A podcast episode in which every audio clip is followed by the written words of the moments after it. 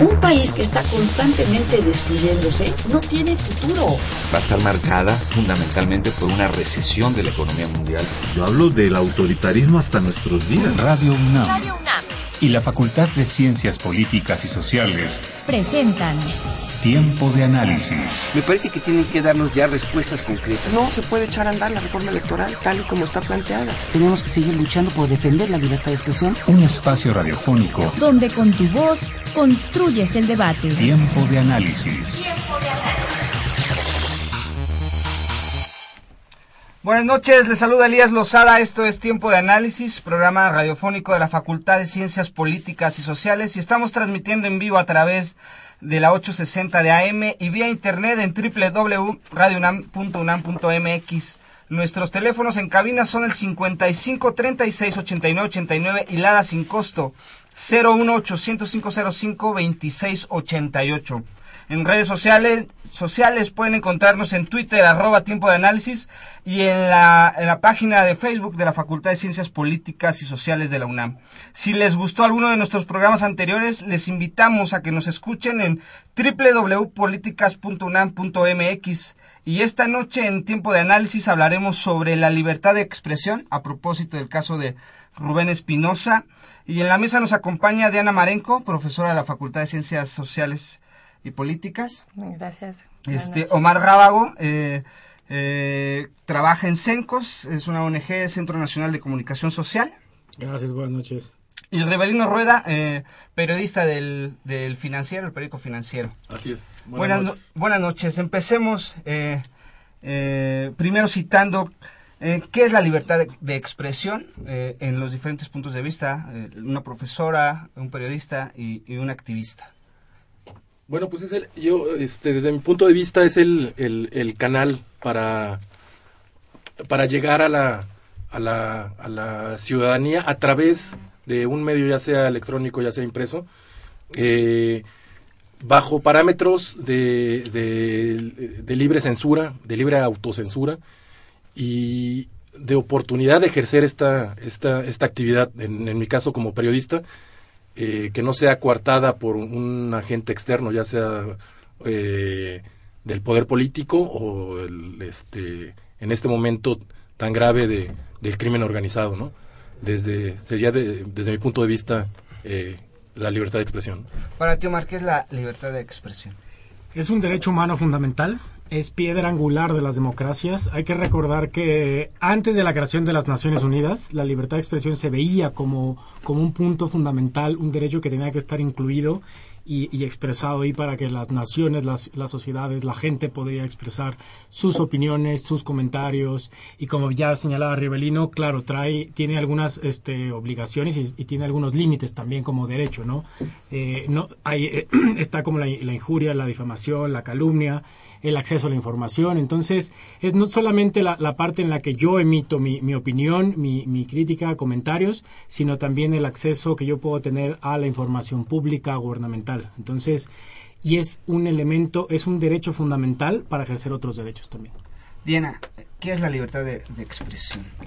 Bueno, yo no tendría mucho que abonar a lo que han dicho mis compañeros en la mesa. Es sin duda un derecho humano irrenunciable en todas las sociedades, si es que se quiere caminar hacia un camino de igualdad, hacia un camino de respeto, hacia otros derechos.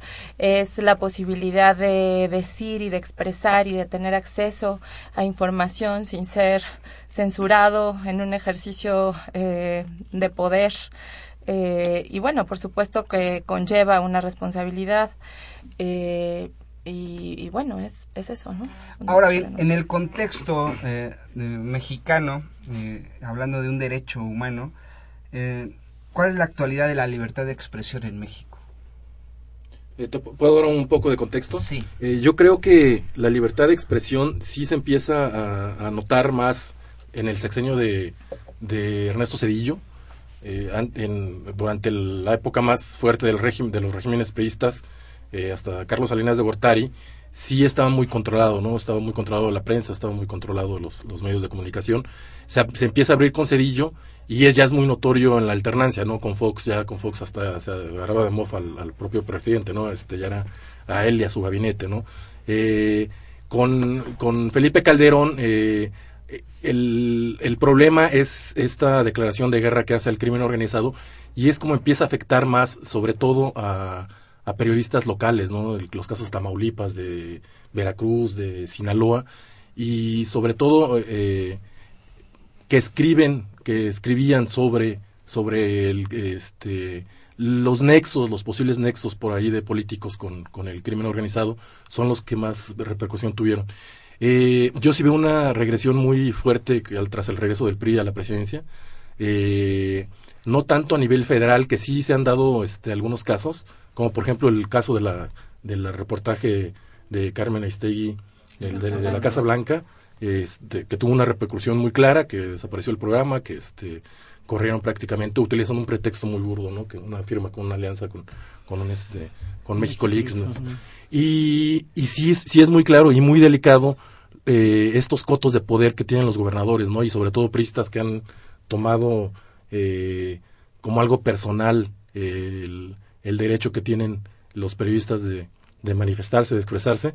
El caso de Veracruz, el caso de Puebla es muy delicado, que no es prista, que es un este, gobernador aliancista, pero bueno, tiene sí, este Eduardo Moreno Valle, eh, los casos de Tamaulipas, hay casos en Tamaulipas, y bueno, ahorita que ya vamos a entrar, muy delicado lo que pasa en la Ciudad de México, porque la Ciudad de México pues, era prácticamente el receptáculo de, de estos periodistas que salían de los estados amenazados por, por este por gobernantes, por el crimen organizado, y que hasta acá llegue, llegue la mano este los tentáculos. de que la verdad sería una irresponsabilidad decir fue fue este eh, Duarte ¿no? Eh, digo, las investigaciones tienen que llegar hasta las últimas consecuencias, pero ya esto lo vemos más adelante, sí, sí no ha sido muy clara la, la este, Procuraduría General de Justicia del Distrito Federal. Eh, con este contexto que nos acaba de dar Rivelino Omar, para ti, ¿cómo ves la actualidad de, eh, de, la libertad de expresión en nuestro país? Voy a tomar también el, el análisis que se da Rivelino, y sí se avanzó desde 2000 hubo el avance, sobre todo en la parte de mi, de mi perspectiva, de que es mi ámbito, derechos humanos. Se firmaron, se ratificaron muchos tratados y esto hubo que la parte progresiva de la libertad de expresión, acceso a la información, este, despenalización de la difamación, calumnia, injuria. Entonces, hubo varios avances. Pero una cosa es el marco normativo y otra cosa es la realidad, ¿no? Ahí es donde cuando del dicho al hecho hay este mucho trecho la parte, aunque, aunque tenemos un sistema normativo avanzado en tema de libertad de expresión, acceso a la información, el problema es la práctica. O sea, en México tenemos una Fiscalía Especializada de Delitos contra la Libertad de Expresión, ¿no? Empezó desde 2006 con otro nombre, son ministerios públicos especializados para investigar ese tipo de agresiones contra periodistas.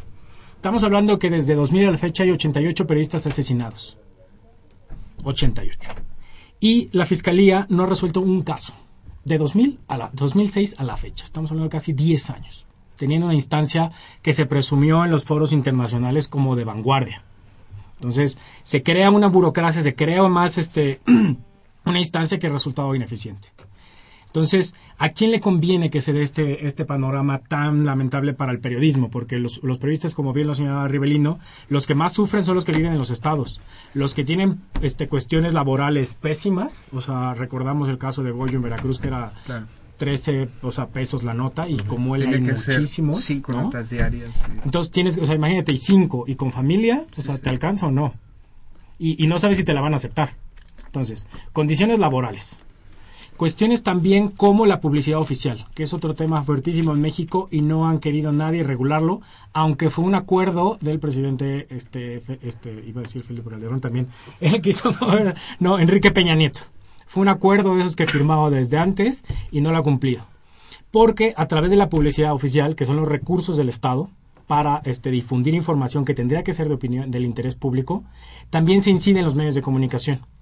O sea, y esto a lo mejor los medios grandes, los llamados nacionales, no lo sufren tanto en la pauta publicitaria, pero a nivel local estamos hablando que casi el 70% viven de lo que le dan los gobiernos locales.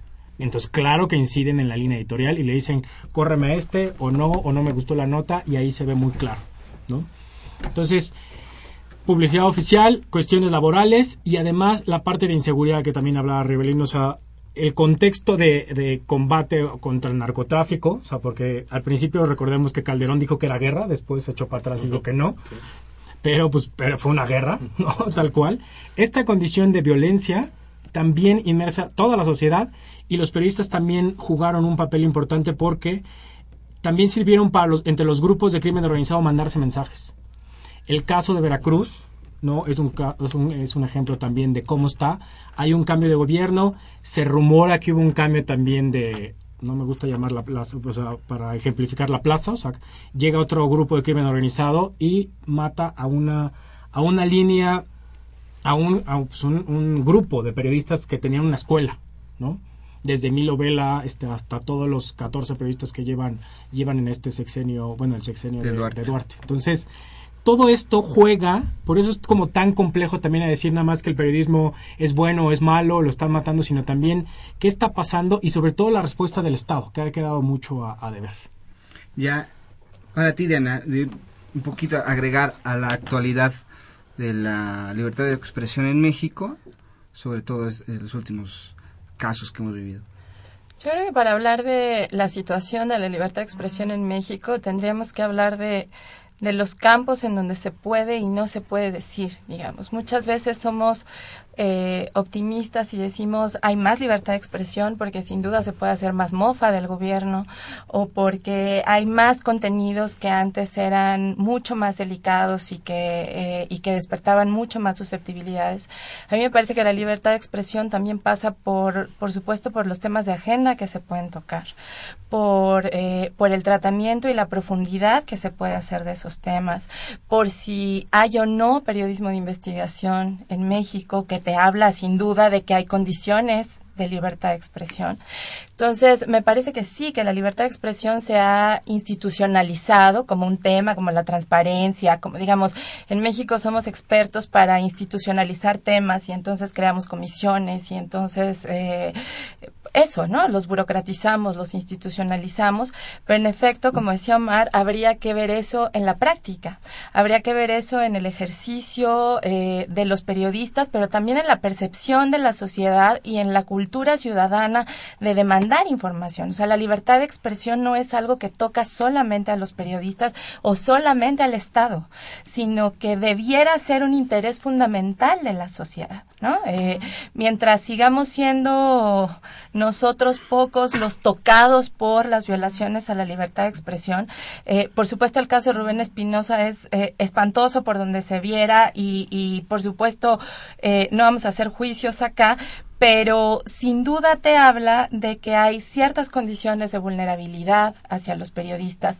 Te habla también de que, la de que tienes una sociedad poco sensibilizada, de que seguimos siendo pocos los que damos seguimiento a eso. Y entonces me parece que hablar de ¿y dónde estamos en el tema de libertad de expresión en México? Eh, es un tema que, que requiere mucho más análisis y que pasa por por el decir, por el no decir, por no solamente por los tonos y por eh, y por si los gobernantes se han vuelto más eh, se aguantan vara, ¿no? Eh, sino también por lo que la sociedad puede saber y, y está interesada en saber también. ¿no? Tocaste un punto muy importante que no solo la libertad de expresión ya con este contexto de la actualidad toca de parte de nosotros los periodistas, sino la sociedad. ¿Cómo podríamos definir la sociedad mexicana en cuanto al interés de un tema, eh, temas diarios, pero temas tan espinosos como estos que a lo mejor duran, eh, algunos duran 36 horas, otros duran 15 días, otros duran 3 meses, pero al final el interés, no sé si eh, afecte o no a esta libertad de expresión y, y, es el mismo periodista el que cae en el desánimo en decir, este, para qué informo, cuánto informo, cuánto investigo para informar esto. ¿Cuál sería el contexto actual, bueno, no el contexto actual, sino la actualidad de la posición de la sociedad? Eh, lamentablemente la sociedad mexicana es, eh, sufre amnesia en, en, todo, la verdad. La verdad, porque, por ejemplo, el caso tan delicado, un, un caso que yo creo que marcó, marcó la historia de México, el caso de los 43 estudiantes claro. desaparecidos en Ayotzinapa, ya no está en la agenda nacional. Y es un caso delicadísimo, muy, muy delicado, o sea, un caso que no se ha visto, o sea, en qué país que se precie de ser democrático como dice ser México, pasa esto, y no pasa nada. Y no pasa nada, no hay un funcionario que diga, levante la mano, ¿sabes qué? Yo me hago un lado para que se den las investigaciones. Nada. Eh, por ahí renunció el gobernador este por presiones eh, políticas y se tuvo que este, encarcelar al, a Barca y a la esposa, ¿no? Eh, porque ahí- el- porque era era tanta la presión que, que- que no, no no había de otra pero de ahí a la también a la a la, a la este, versión que da la PGR eh, sí eh, cuando se da la versión se da la efervescencia y se da la explosión en redes sociales y eh, y ahorita también eh, y se ven todos los casos no por ejemplo se, se acaba de dar la fuga del Chapo Guzmán Un mes. Hace un mes, sí, ayer se cumplió un mes, o, o hoy se cumplió, se, se- se cumplió un mes. Ya está fuera de la agenda. Y el gobierno está tranquilísimo, ¿no? Porque eso era una losa para ellos. Eh, por las formas en cómo se dio y por lo que planteó el presidente, en el sentido de que sería una vergüenza que se les vol- este, volviera a, a- a fugar este, este narcotraficante. Entonces las cosas, como una tapa a la otra, ¿no? Ahorita el caso Rubén Espinosa eh, está todavía muy fresco y sí se, se, se están dejando, y sobre todo porque compañeros, compañeros de él, sobre todo muy amigos de, de Rubén Espinosa, los fotógrafos, son los que han los que han detonado este caso y, lo- y los que lo mantienen vivo, ¿no? Y por y, y- e insisto, por lo- por la nula pulcritud con lo que lo ha manejado la Procuraduría General de Justicia del DF. Pero ¿por qué, ¿por qué esta apatía de la sociedad, si podríamos llamar apatía, de que los casos se nos van tan rápido, como si no hubiera pasado? O como pasó, pero ah, como pasan tantas cosas en este país, ¿no? Por, yo, yo, yo creo que es por impunidad, no sé si ustedes piensan lo mismo, ¿no?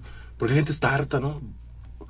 Pasan cosas y el funcionario sigue ahí, el go- go- gobernante sigue ahí, y ya es un cinismo completo, ya es este una mofa hacia la ciudadanía de que yo, yo y, y- y uno lo siente, ¿no?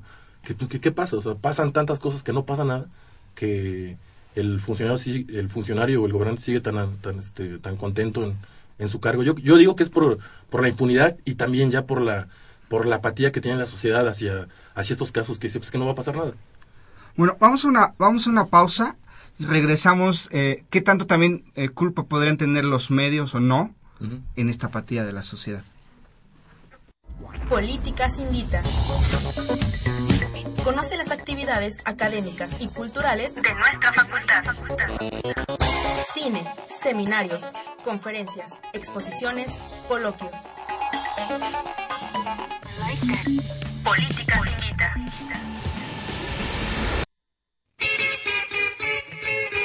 Hola, yo soy Jimena Lezama y esta semana, Tiempo de Análisis, la Facultad de Ciencias Políticas y Sociales, la Dirección General de Actividades Cinematográficas, el Centro de Estudios Universitarios Cinematográficos y la Red Mexicana de Periodistas Cinematográficos te invitan a que asistas al seminario El periodismo y el cine en un diálogo para la investigación, Periodismo Cinematográfico. Con el propósito de formar especialistas en el periodismo de cine, dichas instituciones invitan a periodistas, estudiantes de áreas afines, cineastas, productores de medios audiovisuales y al público en general a participar en este seminario formativo con la finalidad de construir un lenguaje conjunto entre el séptimo arte y el género periodístico. El seminario constará de tres módulos desarrollados en 21 sesiones teóricas y prácticas, en las que los asistentes tendrán la oportunidad de abordar textos y convivir con expertos en el tema. Por ejemplo, con Jorge Sánchez, el director del IMCINE, Víctor Ugalde, el presidente de la Sociedad Mexicana de Directores Realizadores de Obras Audiovisuales, destacados documentalistas, fotógrafos y muchos más. El seminario El periodismo y el cine en un diálogo para la investigación, periodismo cinematográfico, se llevará a cabo todos los martes, del 18 de agosto al 9 de febrero, de 16 a 20 horas en la sala Lucio Mendieta, de la Facultad de Ciencias Políticas y Sociales de la UNAM. Al finalizar, se otorgará una constancia curricular y oficial expedida por las instituciones organizadoras al cubrir el 80% de las asistencias y acreditar el trabajo final.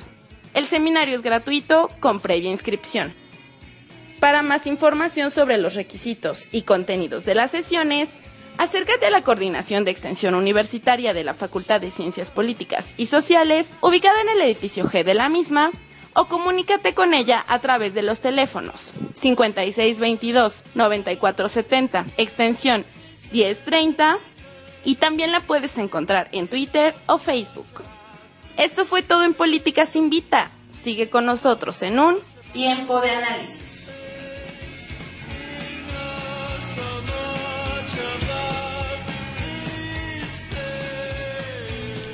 Regresamos a tiempo de análisis. Eh, comuníquense con nosotros al 55 36 89 89 y al 01800 505 26 88 y a nuestro Twitter a tiempo de análisis. Eh, participe, comente sobre el tema de la libertad de expresión. Nos quedamos. ¿Qué tanta culpa pueden tener los medios, los periódicos, las cadenas de televisión, eh, las radiodifusoras? ¿En qué temas a veces tan importantes y que nos duele a las tres semanas, al mes, a los dos meses se olviden? Pues mira, tienen responsabilidad y bastante porque... y son cuestiones, lo que hablaba la parte eh, en el, en, el en el segmento anterior, la parte de las condiciones laborales. Yo empecé en 2000 este, a documentar agresiones contra periodistas. Digamos que me ha tocado pues casi tres lustros. En el 2000 era asesinar a un periodista y ningún, ni siquiera su medio, nadie salía. Ahora ya tiene un poco más de cobertura, de igual, nada más dura un ciclo informativo y hasta ahí. Pero bueno, ahí se ha avanzado un poco más. La otra cuestión es que tampoco los propios medios se hacen responsables de sus periodistas. O sea, las medidas de seguridad son nulas. O sea, no les brindan las necesidades básicas. O sea, desde, desde dinero en el celular, o sea, una tarjeta de teléfono para que estén reportando qué es lo básico de comunicación para saber dónde está, hasta, digamos, seguridad social. O sea, pasa por un ámbito muy, muy amplio de que las, las empresas periodísticas no se hacen responsables de sus medios, de sus periodistas, perdón. Ah, y también hay casos, este, yo trabajé, colaboré en Artículo 19 cinco años, donde dábamos cursos de protección a periodistas. Había casos, tal cual, que al periodista no le daban permiso, es un curso gratuito. Lo patrocinaban este, otras financiadoras, embajadas y demás. Es un curso gratuito de cinco días donde no tenía que pagar nada, ni siquiera el, el transporte del periodista, ni siquiera el medio le costaba nada. Había algunos que le decían, bueno, sí, pero son de tus vacaciones. Una. Otros que les decían, no, no vas, está prohibido ir. Porque se hablaba de los derechos, de la cuestión. Entonces, hay un miedo también, o sea, es, no solamente es lo que están dejando de hacer los medios, sino también lo que están obstaculizando, ¿no? Desde cuestiones gremiales, bueno, yo no, no me ha tocado estar en el gremio, pero que te platican de que si empiezas a moverte, a organizarte, a la banca, te congelan. Entonces, los periodistas han tenido, han surgido varios movimientos poco a poco en los estados a nivel, pues bueno, que pretenden ser nacionales de periodistas, pero también han sido pocos y no llegan a un nivel más alto, se queda entre el reportero de a pie y no llegan a los editores, no llegan ni siquiera a los dueños tampoco de medios. Entonces, hay una falta de compromiso real por parte de los, de los medios de comunicación para salvaguardar la integridad física de sus propios periodistas, y eso es gravísimo también. Sí, entonces nos quedamos un poco cómo está el gremio del periodismo, la apatía de la sociedad, eh, cómo se maneja el gobierno y tantas veces que lo hemos denunciado, pero mm, buscando un poco soluciones, profesora Diana, y nos, nos llegó una llamada y quería eh, ir a eso de Margarita Correa de la delegación Cuauhtémoc. ¿Qué se enseña en la carrera de periodismo? O sea, antes de que, antes de que lleguemos a entrar a un periódico a, a, o a un medio que tendríamos todas esas ilusiones en la carrera ¿qué se enseña y cuando llegamos a la realidad y vemos es otra cosa. Eh, bueno no me voy a autocensurar y diré que se enseña en la carrera de periodismo. Eh, se enseña poco de esto se sí. enseña eh, se reflexiona mucho desde la teoría eh, desde el concepto, desde los autores, que sin duda hay que pasar por ahí, por supuesto. Pero, pero se enseña poco del ejercicio periodístico. Digamos, hay poca, hay poca docencia del ejercicio, de la práctica y de la problemática del ejercicio eh, periodístico. Eh, hay poca eh, digamos hay, hay poco ejercicio de autocrítica también de las pues de las propias instituciones educativas pues no enseñamos periodismo pues de libro y de manual y seguimos este pasando por los géneros periodísticos pero le entramos poco a la articulación de los el periodismo no es algo que suceda aislado de la problemática social el periodismo no es una técnica ni un oficio que se pueda reflexionar sin los sin reflexionar el Estado, sin reflexionar eh, los problemas sociales, sin reflexionar nuestra propia cultura. Eh, del, o sea, ahorita nos hacíamos la pregunta sobre ¿y por qué será la sociedad apática? Bueno, es que ¿cómo respondes esa pregunta solo desde el periodismo? Entonces, eh, me parece que, a la carrera le, le hace falta esta problemática. Eh, y bueno, pasará, pasa también por, eh, por una planta docente que está poco inmersa también en esa, en esa problemática, ¿no? O sea, nos hace falta más periodistas en, en las aulas, ciertamente. Entonces, eh, creo que es una asignatura pendiente que tenemos. Eh, está siendo atendida mucho más ahora que antes, ¿no? Eh, siquiera ahora nos lo planteamos. Eh, pero, pero sí, hay una, hay una carencia, sin duda. Visto desde el, ahora del punto de vista de las ONGs o los movimientos que eh, sociales que apoyan este tipo de cuestiones que ya rebasa al, a- al gremio de periodistas el periodista muchas veces se queda ya en su nota y a lo que sigue a lo que sigue a lo que sigue pero los movimientos sociales que que se crean después de estos sucesos, que después a lo mejor crean organizaciones sociales, ¿cómo trabajan en esta, en esta cuestión? En, en no dejar morir un tema, en seguir eh, eh, expresando lo que se siente.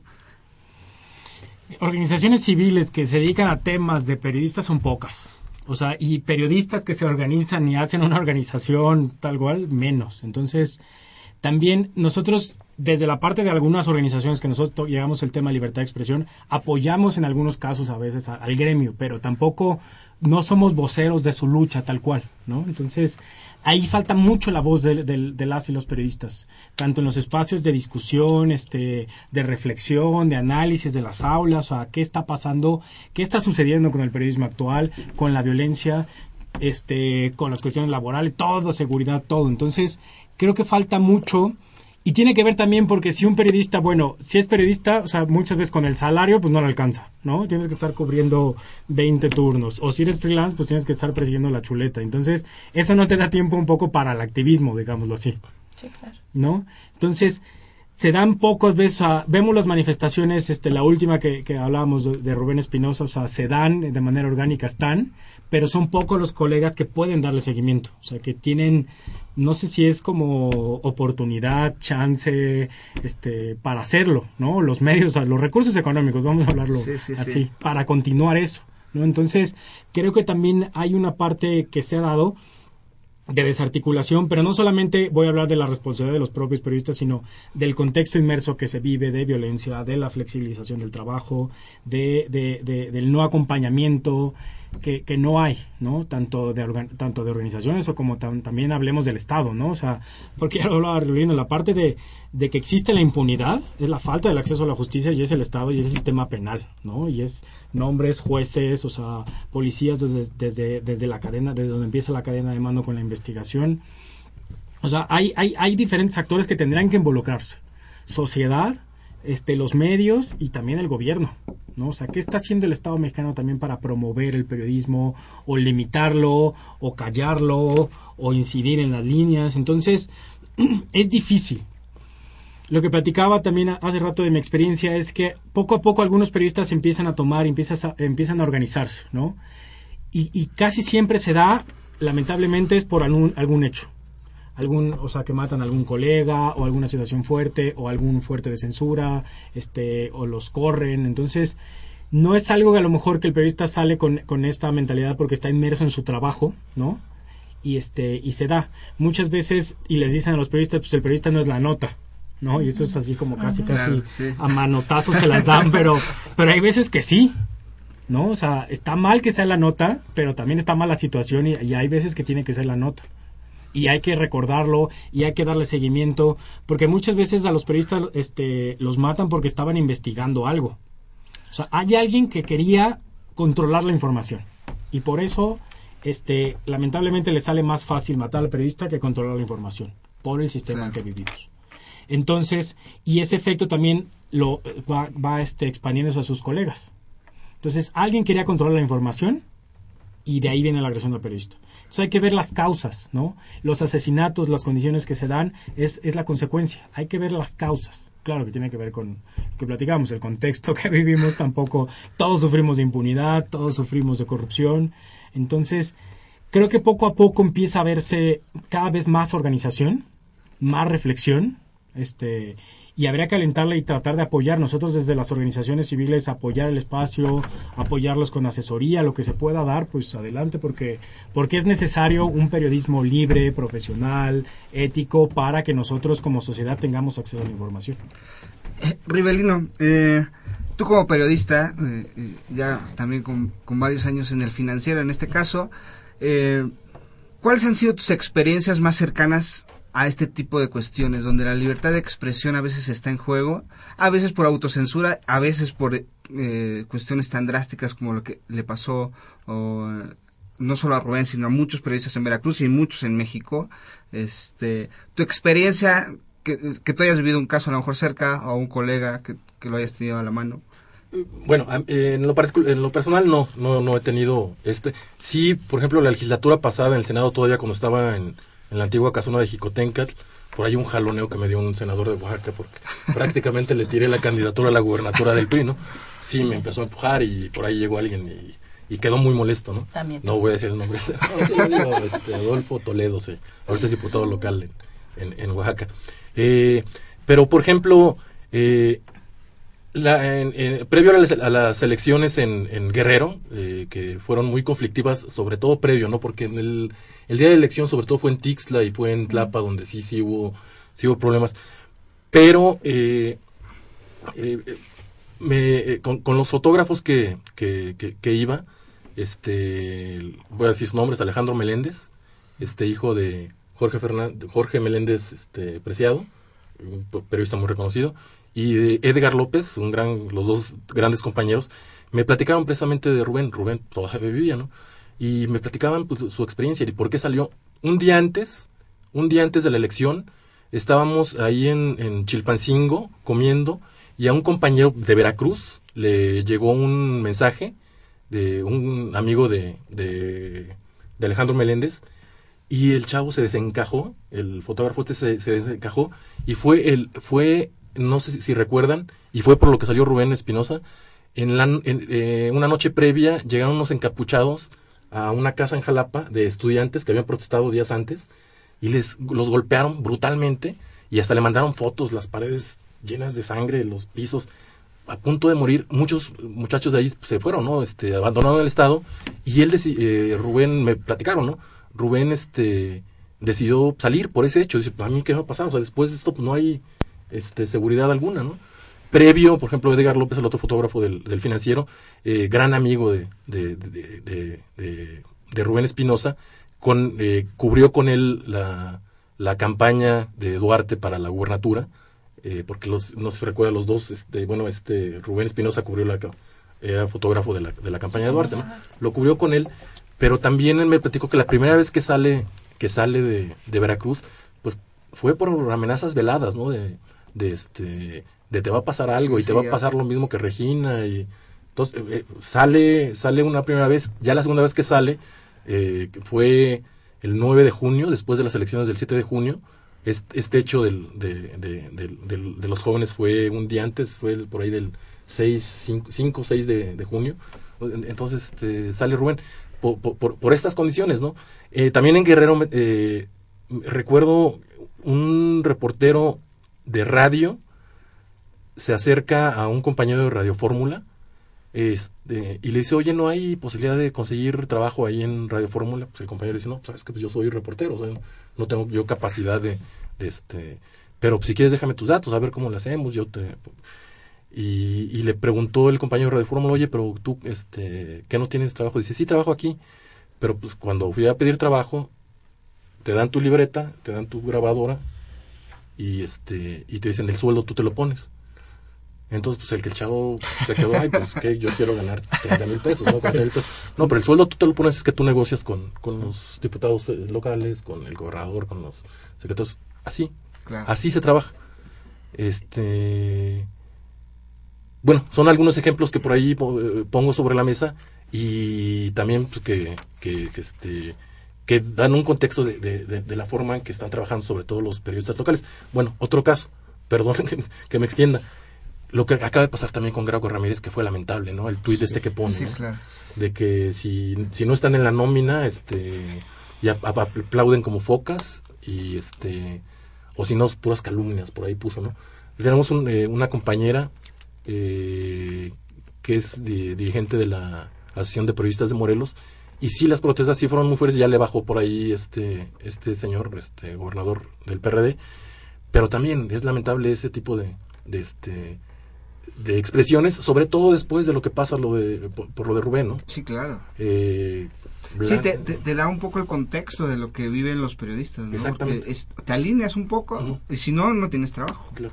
¿No? Y, a ver, y, también un caso así eh, rápido. Previo al asesinato de Rubén, el, eh, eh, tenemos que ir a corte, ¿no? Sí, concluye, concluye este, lanzan una campaña del gobierno de Veracruz, porque esto también ya no compete a la libertad de expresión de periodistas, ya es hacia la ciudadanía.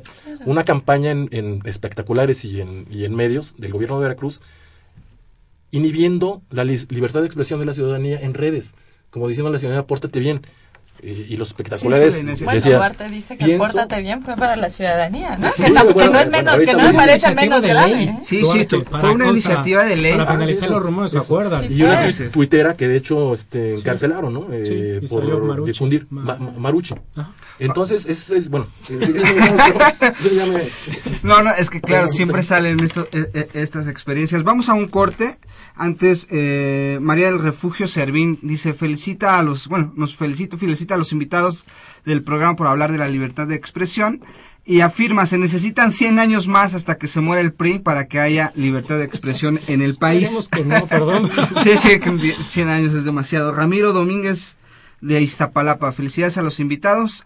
¿Alguno de ustedes ha sufrido represión o amenazas? Bueno, es lo que estábamos platicando. Vamos a una pausa, regresamos.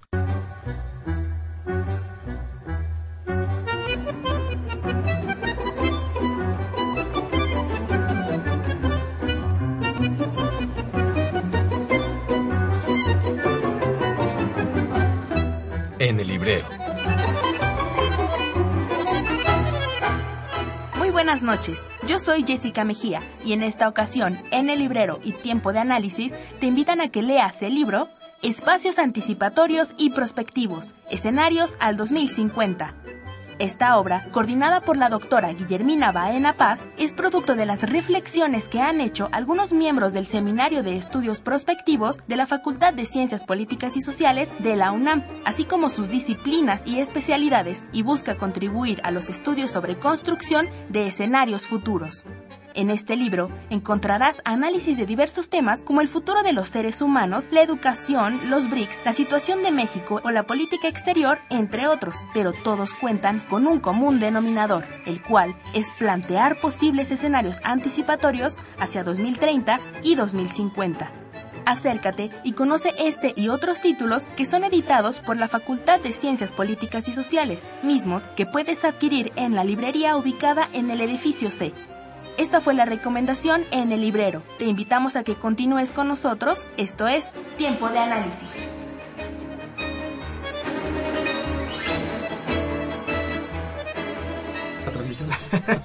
Regresamos a tiempo de análisis. Eh, comuníquense con nosotros vía Twitter a tiempo de análisis o los teléfonos 55 36 89 89 y 01 800 505 26 88. Y, Omar, vamos a meternos al tema eh, de Rubén Espinosa y el tema de que a lo mejor nosotros viviendo en el DF se nos hacía muy lejano eh, este tipo de agresiones en Veracruz, en, Ciudad Juárez, en, Guerrero, pero ya lo tenemos aquí a, una colonia contigua de la de Valle. Exactamente. Sí, mira, ahí sí quiero meter al, a Nadia, Nadia Vera, que también es de, la, de las cinco, o sea, de las cinco víctimas de Narvarte. Ella cumplía una función también de libertad de expresión porque documentaba casos de violaciones graves en Veracruz.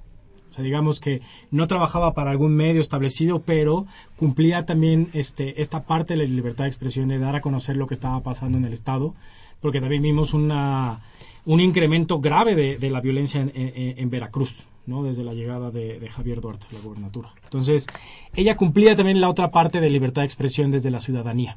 ¿no?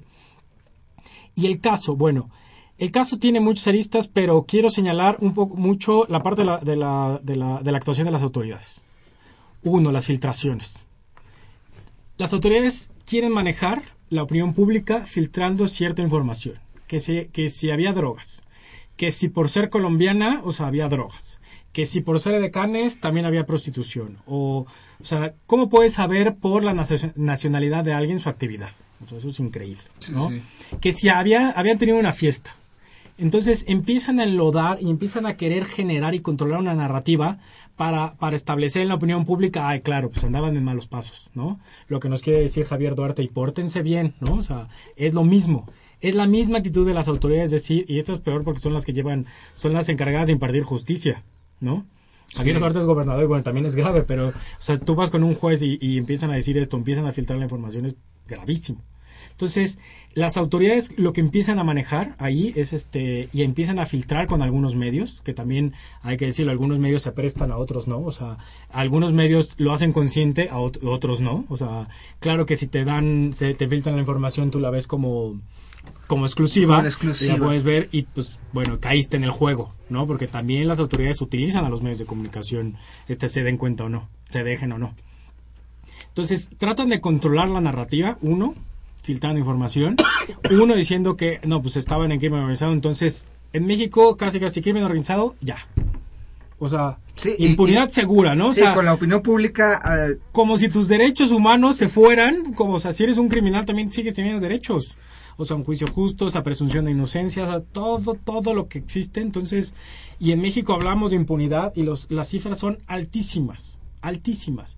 Estamos hablando de que a nivel federal, el 14% de los casos este, hay sentencia. A nivel local, este, el 7%. O sea, estamos hablando de más del 80% a nivel general de impunidad. Pues claro, en un sistema colapsado nadie confía, ¿no? Las autoridades te, criminalizan, te revictimizan, entonces, pues ¿a quién acudes? Y eso también es lo que le pasó a Rubén. Rubén sale de Veracruz, apoyado por una organización como Artículo 19, que también se dedica a apoyar periodistas, se viene al Distrito Federal, y deciden no entrar al mecanismo federal de protección porque no confía en las autoridades. Entonces dice, yo no quiero ir al mecanismo federal, que tampoco ha dado los resultados este, que se han querido desde 2012 que está, que también fue una lucha desde la sociedad civil de organizaciones. No quiere ir porque no tiene confianza, dice, pues son las autoridades, me van a, me van a vincular y, y Duarte va a saber dónde estoy, ¿no? Porque él sí señalaba directamente a Duarte, igual que nadie, dice, no quiero tener nada que ver con ellos. Es su decisión también. Y bueno, entonces tenemos que ver cuestiones de, justicia, de seguridad y, y, qué, y sigue, ¿no? También se le ha criticado a la Fiscalía Especializada de Delitos contra la Libertad de Expresión. También la sociedad civil impulsamos para que tuviera facultades de atracción, para que los delitos que fueran eh, del fuero común también se los atrajera, porque hay que recordar que la mayoría de agresiones contra periodistas, asesinatos y violaciones graves ocurren en los estados. Entonces se buscaba que un ente federal combatiera esta impunidad. Pero ¿qué pasó? Pues la fiscalía es otra vez la burocracia andando y no resuelve. Entonces se le, se le, se le ha pedido a la fiscalía que traiga, no lo ha traído. Ok, que no lo traiga, pero que inicie una investigación. O sea, las autoridades locales sí. pueden iniciar una investigación y las federales también. Pero ojo, lo que hay que exigirles es que sea por su actividad periodística que es lo primero que empiezan a quitar. O sea, sí, claro. que se andaba en esto, que si no, o sea, y eso es lo que primero tendríamos que exigirle. O sea, primero, un periodista no deja de ser periodista porque se va a dormir a su casa. Un activista no deja de ser activista, o sea, no, de, de como. Nadia, o sea, tampoco. Entonces, claro que no hay que desvincular su actividad con lo que le pasó. Claro, eh, profesora Diana, eh, regresando a este tema, el DF nos sentíamos, nos sentíamos un poco como en una burbuja o protegidos y en ciertas zonas del DF nos sentimos, wow, nos, parece que vivimos en otro país, pero no es cierto. No, no es cierto. Y a mí, digamos, eh, a mí me preocupa también que no se hable del caso de las cuatro mujeres muertas, claro. ¿no? Digamos, bueno, se habla de Nadia, por supuesto, por su, por su actividad como defensora de derechos humanos, pero ahí hay tres mujeres muertas, de las cuales tampoco el gobierno ha hecho eh, ningún llamado y ninguna investigación pertinente, todo lo contrario, ha ido en contra eh, de toda, de toda posibilidad de equidad y no discriminación por nacionalidad, por género, por actividad, por edad, por, por profe digamos, han aplicado todos los criterios de discriminación y de este y de desigualdad. Y entonces a mí me parece muy grave porque por supuesto eh, he oído severas críticas a la opinión pública por hacer un juicio sin elementos y ciertamente la opinión pública no tendría que ser eh, digamos la encargada de hacer ese juicio sumario y de decir sí sí fue el gobierno sí sí fue porque era periodista sí sí fue porque era defensora de derechos humanos. Pero uno todo apunta a que sea, es, es, mucha casualidad este, que estuvieran los dos. La otra es, claro, en un estado y en un país y en una ciudad con instituciones tan débiles como tenemos, con, con una impunidad tan fuerte, pues es, es muy difícil no pensarlo y es muy difícil que el juicio entonces no quede en manos de la opinión pública porque no tenemos quien haga ese juicio. Y entonces también hay una falta de cultura de la denuncia que se entiende perfectamente por el temor. Es que sí, pero bueno, pero sucede con los periodistas y sucede con las mujeres y sucede con cualquier cualquiera que quiera acercarse a, la autoridad a denunciar algo, ¿no? Hay un miedo y hay una desconfianza que te paraliza. El problema con ese miedo y esa desconfianza es que cuando suceden los hechos, te quita totalmente elementos para poder atraer los casos. Y entonces lo de Duarte queda en una declaración de buena voluntad, en una, este, en una conferencia de prensa, en una declaración que van y le toman casi haciéndonos el favor, ¿no? Bueno, haciéndole el favor a él, por supuesto, pero también a la ciudadanía como diciendo, ah, ¿quieren que declare? Ah, sí, que declare. Pero en realidad no hay ninguna vinculación directa, en realidad no hay ninguna imputación más que en el decir, más que en las declaraciones mediáticas. Y y entonces, bueno, pues es un, es un juego muy perverso y es un círculo muy vicioso que nos tiene metidos en esto, porque si fuéramos una ciudadanía acostumbrada a la denuncia, a la denuncia legal, entonces habría elementos para citar a Duarte, habría elementos para hacer una averiguación con mucho más elementos, pero mientras siga siendo una denuncia ciudadana, mientras sigan siendo los medios, los foros para denunciar y tal, por supuesto, por la, este, por la desconfianza y tal, bueno, no, no, no, no hay mucho para dónde hacerse, ¿no? Sí, y Rivelino, ¿cómo, periodista del DF, cómo te sientes tú en cuanto a este tema? A lo mejor eh, mm, el que vive aquí en, esta zona de la ciudad que es céntrica, poniente, eh, y se dedica al periodismo. Yo también vivo en la Narvarte, o sea, 10 calles de donde pasó el... Sí me pegó, o sea, sí me pegó, yo no lo conocí, pero por los compañeros que, que, que en común y que me platicaron de él y la situación que estaba pasando, sí me pegó, la verdad. Eh, por ahí hay un texto, un portal que se llama reversos.mx, ahí los, este, eh, ¿qué carajo sigue? Es un texto de, este, mío. Eh, lo escribí inmediatamente que me enteré de, esta situación y este... A, mí lo que se me hace increíble es que el procurador de la estrellita, el procurador Mancera, aquel que, que que no dejaba pasar nada y que fue construyendo su, su, su, figura eh, a través de, de, esta, de esta corporación y que hoy es jefe de gobierno, no, no, este casi ausente. No exija que... Lo dijo hace poco, ¿no? Quiere una investigación impecable, pero como dice Diana, son declaraciones nada más. Carta Santa Claus. Exactamente. Y, y, y, la forma en que lo ha manejado la Procuraduría como decía Omar, lamentable, ¿no? Estas filtraciones, y, voy a decirlo, la razón y a reforma, sobre todo a la razón, ¿no? Y reforma, qué, qué mal que se prestó esto, ¿no? Porque la nota del lunes eh, era esto, ¿no? Este...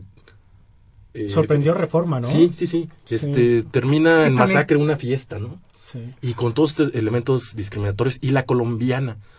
¿En serio vieron este, telenovelas colombianas de sí, las sí, intentan No hay paraíso, la de Escobar? Porque sí están estigmatizando muy, muy, muy grave. Y, y lo mismo, ¿no? Por ser jóvenes. Bueno, y de la mujer de limpieza no habla, ¿no? Por una condición de clase. Hay que nombrarla, ¿no? Sí, ¿no? Por una condición de, de, clase, por una condición de género, y entonces no no se mencionan. Y ahí hay también un crimen de género. Sí, porque aparte hubo tortura y violencia sexual. Y, violencia, claro. y, la, y, también lamentable, porque es la ciudad de las libertades, ¿no? Porque la, la, la hemos ido construyendo Sí, eh, estábamos eh, orgullosos de que, estábamos un poquito avanzados o un poquito mejor que si salías 100 kilómetros afuera del Distrito Federal. Y que yo creo que ha sido un poco en la fantasía, ¿eh? Sí. Porque la verdad es que si tú le, le analizas y le rascas tantito, O sea, Mancera ha tenido actuaciones eh, bastante criticables en la procuración de justicia en muchos temas. ¿no? Digamos, eh, su expertise es fabricar culpables. Entonces, eh, esta cuestión de nos sentimos seguros en el DF, pues me parece que es como, como en la fantasía, pues, ¿no? Porque, porque tampoco, ¿no? Digamos. Yo, bueno, a mí trabajando en artículo 19 nos llegó una amenaza de muerte también, o sea, una amenaza fuerte al equipo, precisamente al director y a algunos que éramos los más visibles. ahí fue cuando te empieza, se te empieza a caer un poco la burbuja, ¿no? Las protestas desde 2012, o sea, la forma que la policía empezó a hacer el uso y abuso de la fuerza contra los manifestantes también fue muy claro. Y reflejado último, eh, con lo último de los 43 de Ayotzinapa, donde ya... Detenciones arbitrarias, o sea, de crimen, tú eras un criminal por o sea, era crimen organizado, o sea, era como, ¿qué? También a la alza de detenciones arbitrarias. Después, en lo personal, hace un mes nos robaron a Cengos. Entraban a las oficinas, entraron también a otra organización. Hace una semana entraron a otra organización. Y dice, bueno, platicando con un colega y un amigo, o sea, el director de artículo 19, Darío, me decía, no hay, no hay casualidades. O sea, en nuestro trabajo, lamentablemente, no hay casualidades. O sea, ¿por qué a organizaciones? ¿Por qué a periodistas? ¿Por qué a defensores? ¿Por qué a, gente que alza la voz? O sea, tampoco hay que digo, tampoco caer en una paranoia, pero hay que, hay, que hacer análisis. ¿Qué está pasando? ¿Qué estamos haciendo? ¿O qué estamos dejando de hacer también para que pase esto, no?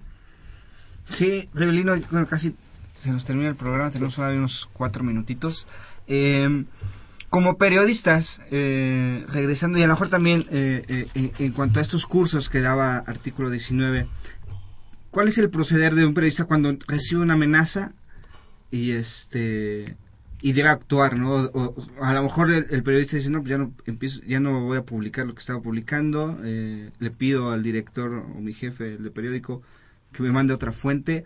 ¿Cuáles son como las claves o, lo primero que tiene que hacer un periodista? Primero, ponerse en contacto con el editor, ¿no? O con tu este, jefe de información, hoy sabes que estoy en, en riesgo. Eh, eh, rápido, otra vez en Guerrero, me tocó también cubrir lo de que lo que pasó en Chilapa, que tenía días de que, acababa de entrar un grupo armado que eran grupos de la delincuencia organizada que trataron de confrontarse y que iban específicamente a levantar gente, ¿no? Eh, me tocó eh, llegar ahí el día que habían amenazado que iban a regresar por, por este si, no llegaba la marina, decían, un conflicto entre los rojos y los ardillos, ¿no? Los rojos protegidos por el presidente municipal y los ardillos protegidos por el presidente del Congreso, un periodista, ¿no? Eh, y sí me decían y estaban en constante comunicación sí hasta eso sí este me, ahí ahí no hay ningún problema en el periódico no constante comunicación saber cómo estás y si si existe el problema eh, digo no me ha pasado pero yo creo que sí como dice Omar sí dirigirse a una ONG como artículo 19 que a las instancias oficiales no generan confianza no han dado resultados quién te asegura que no ellos mismos no van a a, filtrar la información de que está aquí o que o este, está moviendo por esas partes. Otra parte muy importante, yo creo que eh, tuvimos un curso el sábado. Eh, esto sí hay que tomar muy en cuenta lo de este, el internet libre, de tener instrumentos, seguridad digital.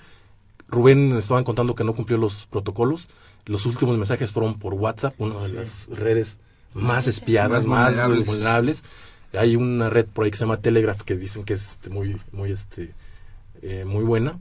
Y y bueno yo creo que, que, sería sería eso sí o sea, cuáles son los puntos que eh, básicos que artículo 19 o, o diferentes también no es lo, son, los, no son los únicos que que recomiendan a los periodistas en estas situaciones uno es hablar o sea, exacto. Si ya hablas con tu editor, hablas con gente, o sea, darlo a conocer.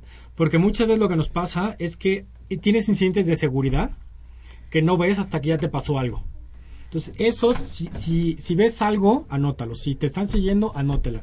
Si te están, o sea, tu teléfono está intervenido, o sea, tu correo de repente empieza a ir raro, o cualquier cosa, es importante irlos documentando, ¿no? Llevar una libreta y decir, tal día pasó esto, tal día pasó esto, y llevar un registro. Sobre todo porque luego cuando quieres hacer memoria, pues se te olvida.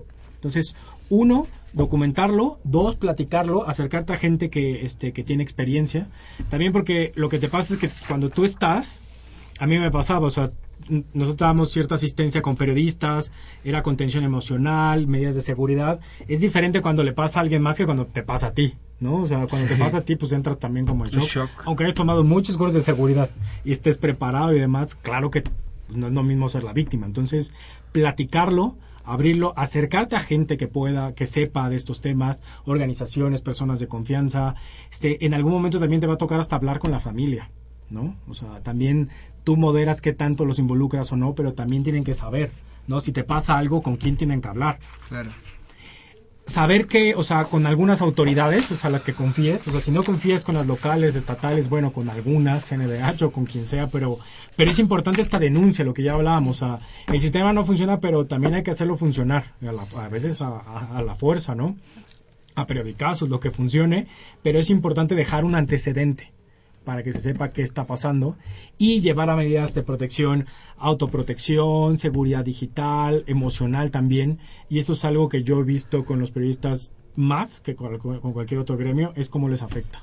Bueno, nos tenemos que ir, se nos acabó la hora demasiado rápido. Eh, antes leemos eh, el mensaje de Antonia Luna de Atizapán de Zaragoza. Felicita al programa por la temática que se aborda cada semana. Y dice, Mancera ya no es el mismo desde antes. Los granaderos agreden a los manifestantes por órdenes del jefe de gobierno. La Ciudad de México antes era segura, ahora ya no. Bueno, muchas gracias Diana, muchas gracias, Omar, muchas gracias Rivelino. Eh, nos estamos viendo, escuchando la siguiente semana en tiempo de análisis, ya lo sabe, aquí en el 860 de AM. Y se despide de ustedes Elías Lozada, eso es todo, hasta la próxima semana. Esto fue Tiempo de Análisis. Tiempo de Análisis. Una coproducción de Radio UNAM y la Coordinación de Extensión Universitaria de la Facultad de Ciencias Políticas y Sociales.